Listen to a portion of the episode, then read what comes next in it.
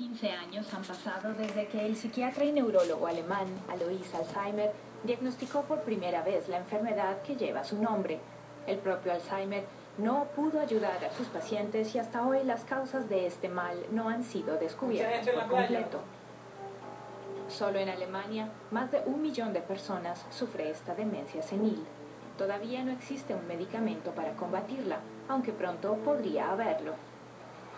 En un estudio llevado a cabo por científicos suizos y estadounidenses, pacientes de Alzheimer recibieron durante un año un nuevo medicamento llamado aducanumab.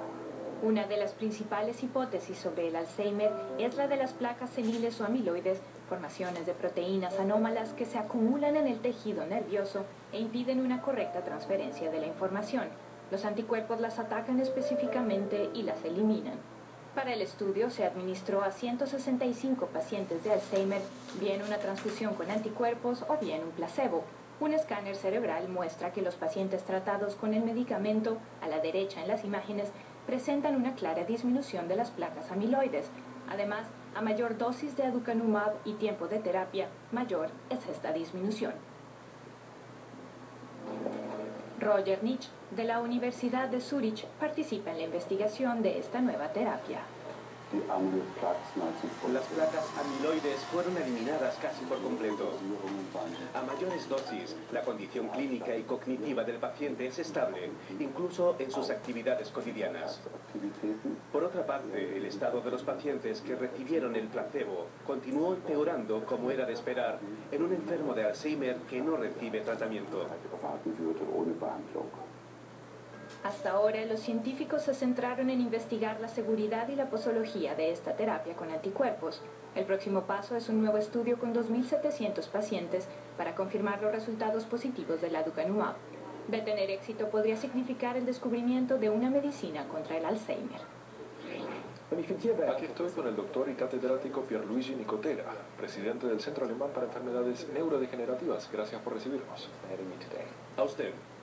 ¿Qué nos puede decir sobre la terapia con anticuerpos? Creo que ha experimentado un buen desarrollo en los últimos años, sobre todo en cuanto a los diferentes tipos de anticuerpos eficaces a la hora de eliminar los amiloides del cerebro. Además, ahora contamos con nuevas terapias con otros anticuerpos que neutralizan la otra proteína principal que interviene en el Alzheimer, la proteína Tau.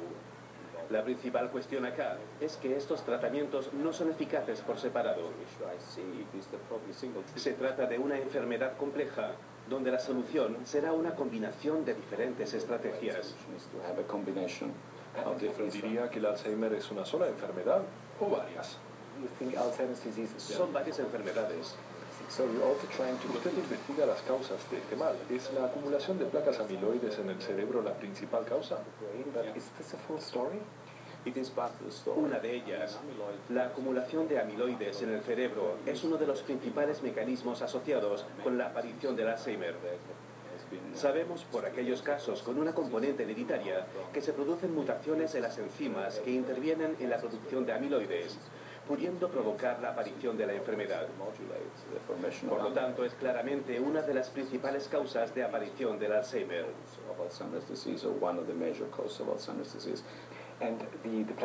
La formación de las placas y la acumulación de proteínas puede comenzar a edad muy temprana. ¿Qué significa esto? Los estudios sobre mutaciones genéticas en familias indican que los primeros sedimentos de amiloides o los cambios que pueden estar relacionados con el Alzheimer se producen 20 años antes de que la enfermedad manifieste sus síntomas. Esto implica claramente que tenemos que centrarnos en realizar un diagnóstico precoz.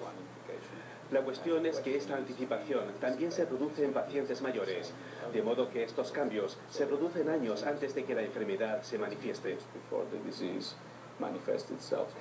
¿Cómo se puede prevenir que estas proteínas se acumulen en el cerebro? La cuestión es por qué se acumulan en el cerebro. Cuando entendamos los motivos por los que se produce la acumulación de amiloides y otros procesos típicos de la enfermedad, podremos intentar, por ejemplo, prevenir inflamaciones crónicas.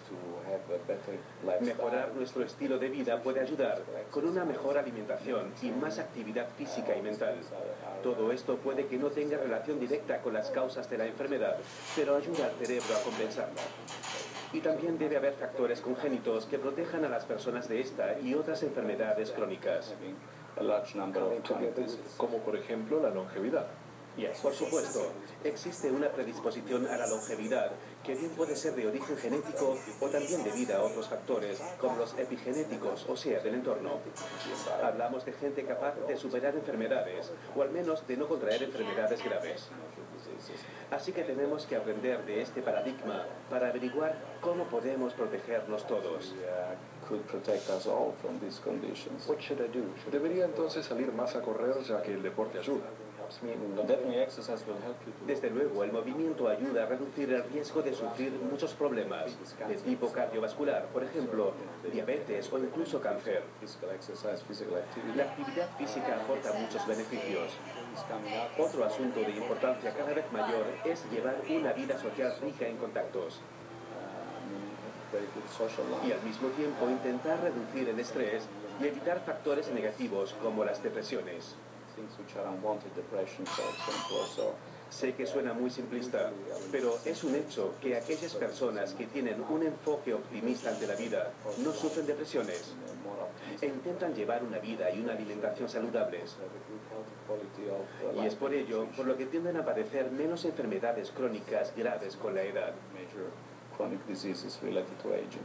Esas son buenas noticias. Muchas gracias por la invitación y la entrevista. Gracias a usted.